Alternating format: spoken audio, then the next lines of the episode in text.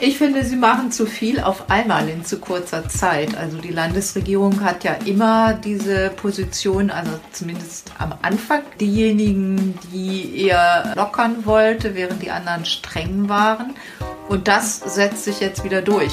Die NRW-Landesregierung hat neue Corona-Regeln bekannt gegeben. Ab Freitag sollen sie schon gelten und damit treten für viele von uns jetzt Lockerungen in Kraft. Welche das sind, darüber sprechen wir heute im Aufwacher. Ich bin Charlotte Großer und freue mich, dass ihr dabei seid. Rheinische Post Aufwacher. News aus NRW und dem Rest der Welt. In NRW gelten ab morgen neue Lockerungen der Corona-Verordnung. Das Land hat jetzt bekannt gegeben, was ab welcher Inzidenz wieder geht und was noch nicht. Als neue Grenzen gibt es eine Inzidenz unter 35, eine Inzidenz zwischen 35 und 50 und die Inzidenz unter 100. Kollegin und Chefkorrespondentin für Landespolitik Kirsten Bialdiger hat sich ausführlich in die neuen Regeln eingearbeitet und ist jetzt im Aufwacher zu Gast. Hallo. Kirsten. Hallo Charlotte. Kirsten, erklär mal bitte, wie ist es jetzt zu diesen drei neuen Grenzwerten gekommen und was gilt da jetzt so grob ab welcher Inzidenz? Vielleicht, wenn wir mal auf die Treffen miteinander schauen, also auf die Kontaktbeschränkungen. Es ist, wie du sagst, also es gibt äh, jetzt eine ganz neue, einen ganz neuen Stufenplan und da sind viele, viele verschiedene, für alle Einzelbereiche verschiedene Regeln erlassen worden. Das ist jetzt möglich, weil die Inzidenzen so niedrig sind. Bis zu einer Inzidenz von 100 griff ja die Bundesnotbremse. Und die Bundesnotbremse hatte ja ihre eigenen Gesetzmäßigkeiten, aber jetzt greift dann eben der neue Stufenplan, drei Stufenplan der Landesregierung und der gilt schon ab Freitag.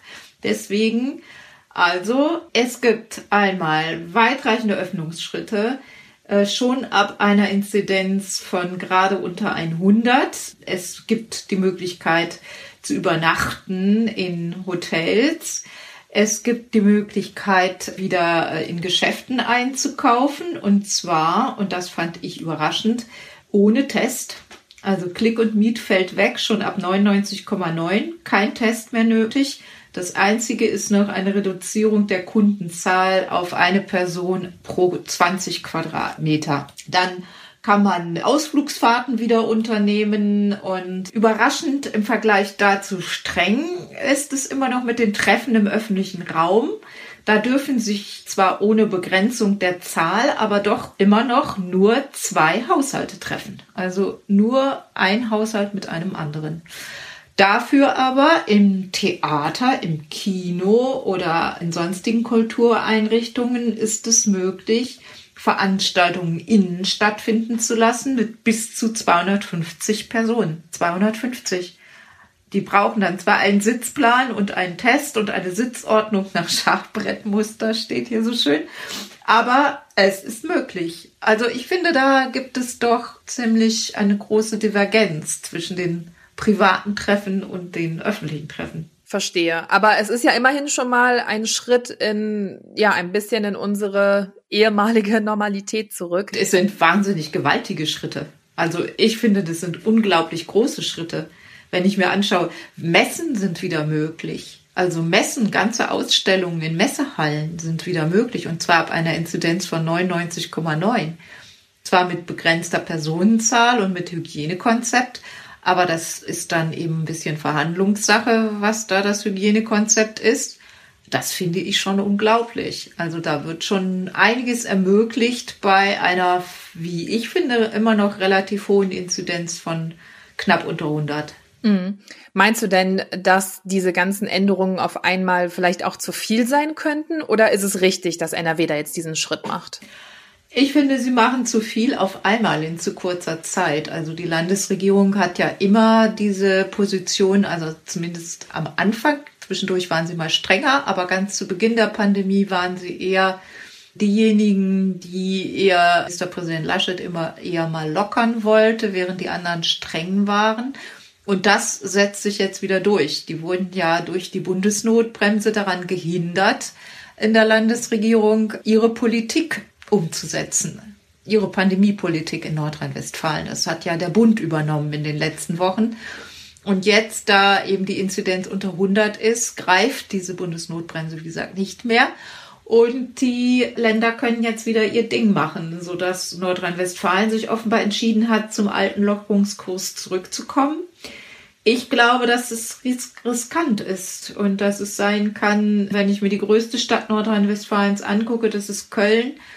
Da kriege ich auch jeden Tag die neuen Zahlen. Da sind immer noch nur wenige Plätze auf den Intensivstationen in den Krankenhäusern frei.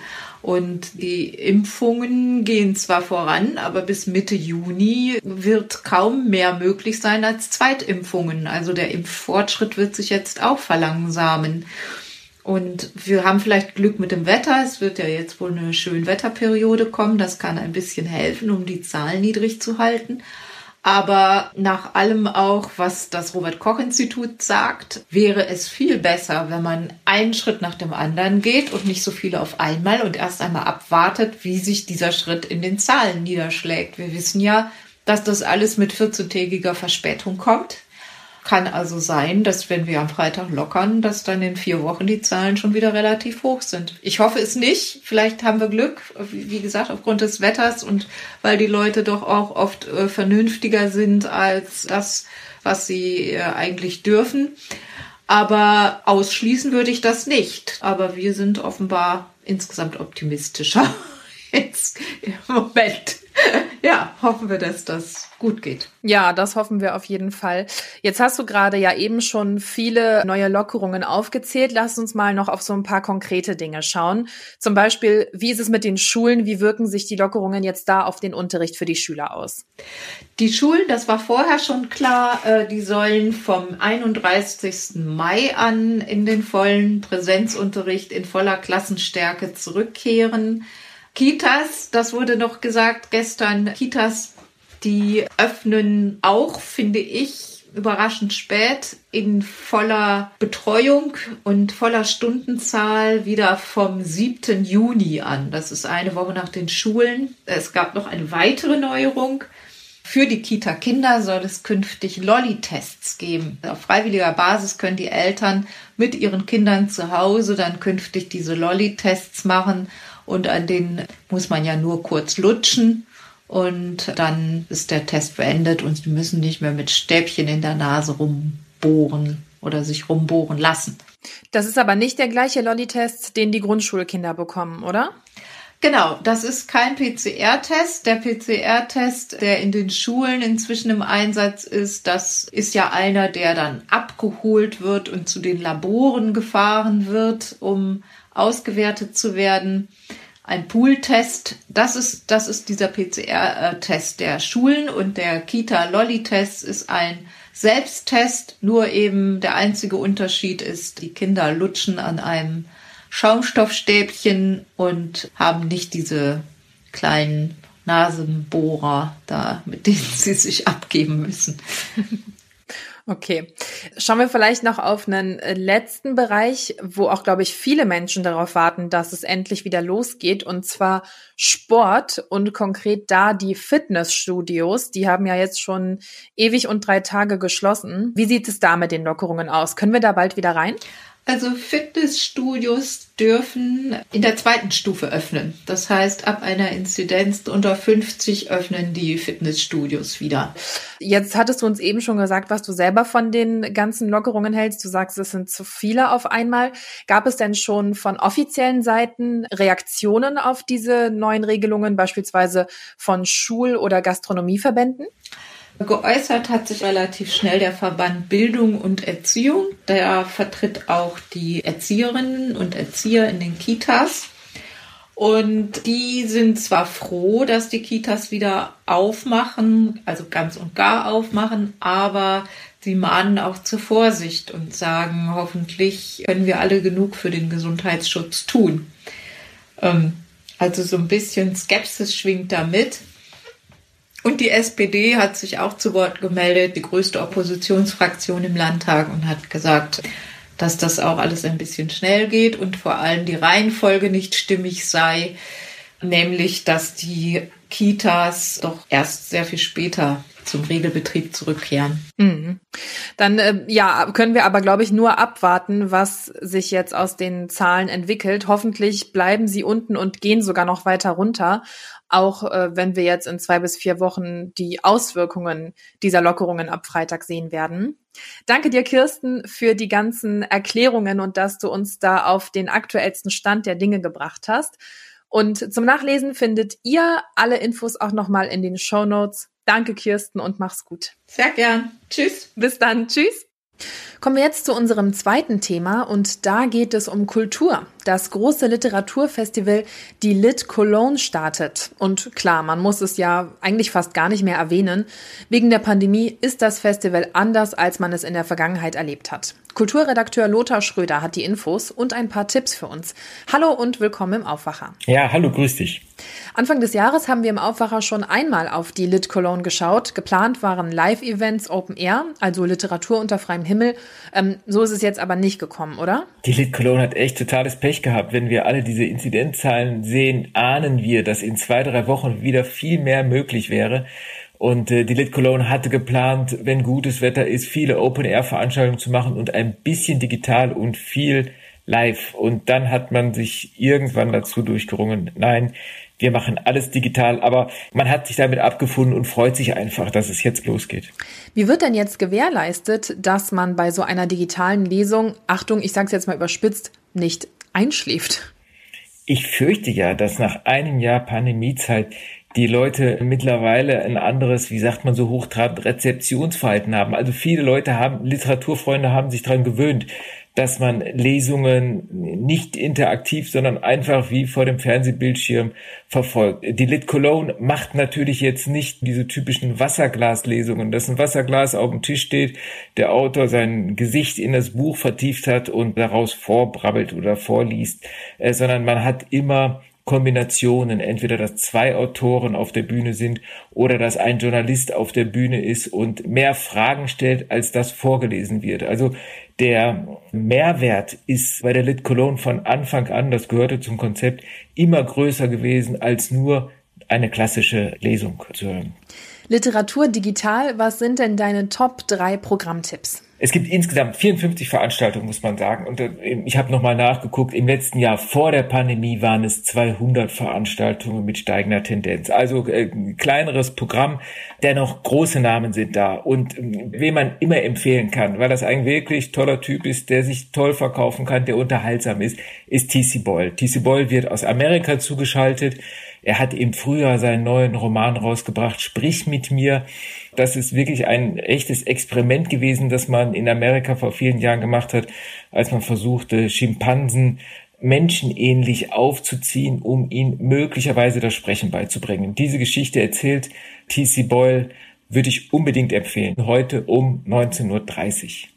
Das zweite ist noch ein großer Name, die große Isabel Allende mit Das Geisterhaus hat sie einen Weltbestseller geschrieben. Jetzt hat sie ihren Memoiren geschrieben mit dem sehr spannenden Titel Was wir Frauen wollen. Isabel Allende ist am Montag, 31. Mai um 20 Uhr zu erleben. Und neben den vielen, vielen, vielen großen Namen gibt es auch spannende kleinere Namen. Und zwar verleiht die Lit Cologne auch immer den Debütpreis für das beste Romandebüt des Jahres. Und da treten drei Frauen an. Anna Brüggemann, Mitu Sanual und Lisa Krusche. Das Spannende ist, das Publikum, das ein Ticket hat und bei der Lesung, bei der Vorstellung dieser drei Debüts dabei ist, darf abstimmen. Also wer Entdeckungen machen möchte und neue junge Autorinnen in diesem Fall kennenlernen möchte, ist bei dieser Veranstaltung, die am Sonntag stattfindet, 30. Mai 20 Uhr, glänzend bedient. Wie wichtig ist es denn, dass die Lit Cologne dieses Jahr stattfindet, auch wenn sie nur digital ist? Also wie wichtig ist das Festival für die Buchwelt? Ah, ungeheuer wichtig. Die Lit Cologne ist für die Buchwelt fast noch wichtiger als die Buchmesse mittlerweile.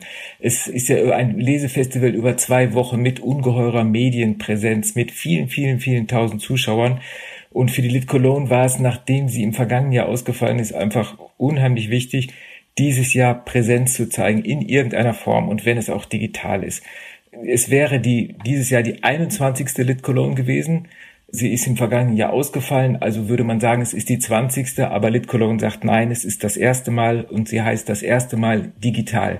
In dem Titel schwingt auch so ein bisschen mit, dass man dieses Digitale gar nicht so sehr verteufelt, sondern wie Festivalleiter Rainer Osnowski sagt, man durchaus schaut, welche Formate sich bewähren, die man dann auch, wenn die Pandemie vorbei ist, durchaus nutzen kann, um noch mehr Leuten den Zugang zu Lesungen zu verschaffen. Also man sammelt jetzt Erfahrungen, was digital sich bewährt und das wird in den Folgejahren dann parallel zu den Live-Lesungen möglich sein und angeboten werden. Wahrscheinlich noch mit technisch besseren Möglichkeiten und Inszenierungen. Ein Ticket für das ganze Festival kostet 69 Euro, ermäßigt 49 Euro. Es gibt aber auch Einzeltickets für einzelne Veranstaltungen.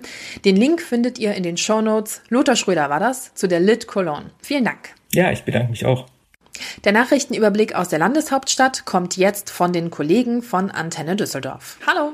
Hallo und einen schönen guten Tag aus der Antenne Düsseldorf Redaktion. Ich bin Philipp Klees und das sind unsere Themen an diesem Donnerstag. Die Ereignisse vom Pfingstwochenende in der Altstadt haben Konsequenzen.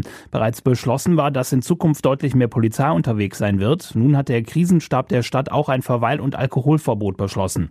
Menschenmassen, die sich abends durch die Gassen der Altstadt schieben, ohne Masken, ohne auf die Hygienemaßnahmen zu achten. Teilweise kippte die Stimmung ins Aggressive. Die Stadt weist nach dem Pfingstwochenende darauf hin, dass bei solchen Bildern auch ein erhöhtes Infektionsrisiko besteht, auch wenn man draußen ist. Deswegen gilt ab diesem Wochenende zunächst für zwei Wochen auf den Straßen der der Altstadt, wo die Maskenpflicht gilt und am Rheinufer ist das Verweilen untersagt, ebenso der Alkoholkonsum. Und zwar an Wochenenden und vor Feiertagen immer ab 20 Uhr bis zum nächsten Morgen um 5 Uhr. An den sonstigen Wochentagen gilt das Verweil- und Alkoholverbot in diesen Bereichen von 20 Uhr bis 1 Uhr des Folgetages. Ausgenommen sind Warteschlangen vor Einzelhandelsgeschäften, Gastronomiebetrieben und sonstigen geöffneten Einrichtungen. Heute kommt Kardinal Wölki zu Gesprächen nach Düsseldorf. Anlass ist ein Streit innerhalb der Gerresheimer Gemeinde St. Margareta. Dort will Wölki am 9. Juni eine Firmung vornehmen. In einem offenen Brief sprechen sich die 140 Unterzeichner dagegen aus. Sie beziehen sich darauf, dass Wölki Missbrauchsvorwürfe gegen zwei Priester, die früher in der Gemeinde in Gerresheim tätig waren, nur unzureichend aufgeklärt habe. Sie kritisieren, ihm gehe es darum, den Kontakt zur Basis zu suchen und die Firmung dazu zu benutzen. Zudem befürchtet sie, dass die Jugendlichen bei dem Gottesdienst mit einem großen Medieninteresse und eventuell auch Demonstrationen rechnen müssten. Ausgeladen werden kann Wölki nicht. Laut Stadtdechant habe er das Recht, die Firmung vorzunehmen. In vielen großen Düsseldorfer Unternehmen soll bald gegen das Coronavirus geimpft werden. Das hat eine Umfrage von Antenne Düsseldorf ergeben. Ab dem 7. Juni soll die Priorisierung bei der Corona-Schutzimpfung aufgehoben werden. Dann dürfen auch Betriebsärzte impfen. Bei Henkel, der Metro und der Rheinischen Post laufen zum Beispiel aktuell die Vorbereitungen für eigene Impfzentren für die Mitarbeiter. Alleine bei der Firma Henkel in Holthausen könnten dort pro Woche bald rund 1500 Menschen ihre Impfung bekommen. Wie viele Termine es zum Start für die Mitarbeiter gibt, hängt aber von der Verfügbarkeit des Impfstoffs ab. In einer Woche soll feststehen, wie viele Impfdosen die Betriebsärzte zum Start bekommen. Die Anzeichen verdichten sich, dass die Fortuna einen neuen Trainer gefunden hat. Mehrere Medien berichten, dass Christian Preußer der Nachfolger von Uwe Rösler wird. Preußer trainiert derzeit noch die zweite Mannschaft des SC Freiburg und steht mit dem Team kurz vor dem Aufstieg in die dritte Liga. Von der Fortuna gibt es noch keine offizielle Bestätigung. Am Montag hatte der Verein bekannt gegeben, dass der auslaufende Vertrag mit Uwe Rösler nicht verlängert wird. Die Fortuna war nach dem Ende der Saison auf Platz 5 gelandet. Die Antenne Düsseldorf Nachrichten nicht nur im Radio und hier im Aufwacher Podcast, sondern rund um die Uhr auch online auf antennedüsseldorf.de. Und diese Themen solltet ihr heute auch noch im Blick behalten. Bund und Länder wollen heute über das weitere Vorgehen bei den Corona-Impfungen sprechen. Dabei soll es wohl unter anderem um das Impfen von Schülern und Studenten, den geplanten digitalen Impfnachweis sowie die Impflogistik im Sommer gehen. In Tönisforst geht es heute um ein Landesförderprogramm zur Rettung von Rehkitzen. Damit diese nicht aus Versehen in Mähdreschern landen, werden die Kitze jetzt mit Drohnen auf Feldern aufgespürt. Dort legen ihre Mütter sie häufig ab, um dann nach Nahrung zu suchen. Das Land unterstützt jetzt die Jägerschaften bei der Anschaffung von Drohnen. Schauen wir noch aufs Wetter. Der Tag bringt heute viele Wolken und immer wieder auch Regen, teilweise auch Gewitter. Zum Nachmittag kann es in Teilen NRWs etwas auflockern. Die Temperaturen liegen dabei zwischen zwischen 13 und 17 Grad. Der Freitag startet dann morgen bewölkt und teilweise mit Nebel. Im Laufe des Tages wird es aber freundlicher. Es kann sogar mal die Sonne rauskommen. Vereinzelt kann es auch mal etwas Regen geben bei Temperaturen zwischen 16 und 20 Grad. Das war der Aufwacher für Donnerstag, den 27. Mai. Ich hoffe, ihr habt noch einen schönen Tag und bedanke mich an der Stelle fürs Zuhören. Bleibt gesund und bis bald. Mehr Nachrichten aus NRW gibt's jederzeit auf RP Online. rp-online.de